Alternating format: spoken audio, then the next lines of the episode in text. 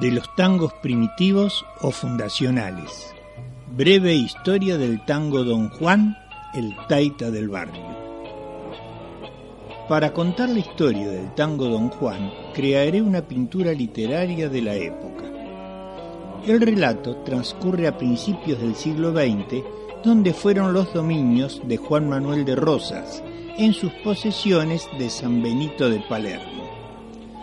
Ahí hay un local donde, ya bien entradas las noches, se baila el tango canyengue, ejecutado por improvisados conjuntos que no van mucho más allá de un trío. El dueño del sitio es un sueco llamado Johan Hansen.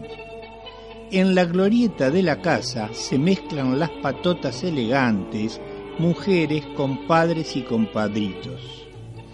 Hay un trío integrado por el violinista Ernesto Poncio, el flautista Tano Vicente Pese y el guitarrista ciego Aspiazú. En esta noche templada de fines del año 1901, justamente el trío estrena un tango cadencioso y acompasado que surgió del violín de Poncio en el Tambito. De este sitio charlé en la historia del tango Joaquina.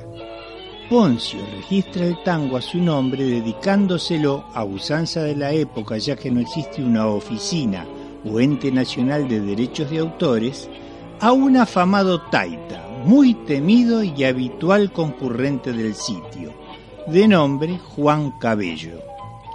Así surge en lo de Hansen el título de la obra, Don Juan. Ese día, como es costumbre en todas las veladas, se arrebatan en pelea brava las barras y las patotas que concurren al local hasta que dos o tres tiros al aire dan por terminada la riña volviendo a reinar una dudosa tranquilidad. Como es habitual, Poncio, Pese y Aspiazú se esconden durante la gresca en los jardines de la casa. Vuelta a la calma, regresan con sus instrumentos y se sigue con los tangos, el baile, las copas, las mujeres compartidas y qué sé yo. Todo indica como que ahí no pasó nada.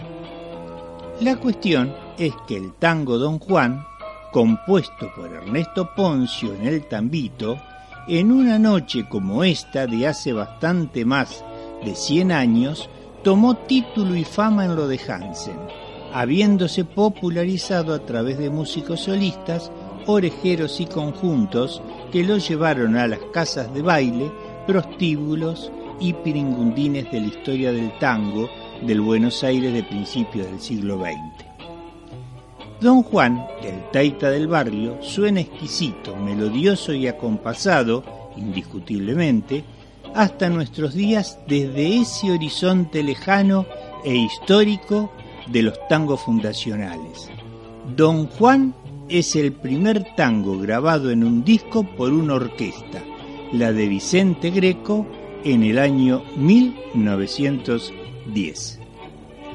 Detrás e ilustrando el relato, disfrutamos de las notas y acordes del tango Don Juan en la versión de la orquesta del maestro Carlos Di Sarli en la década de 1950.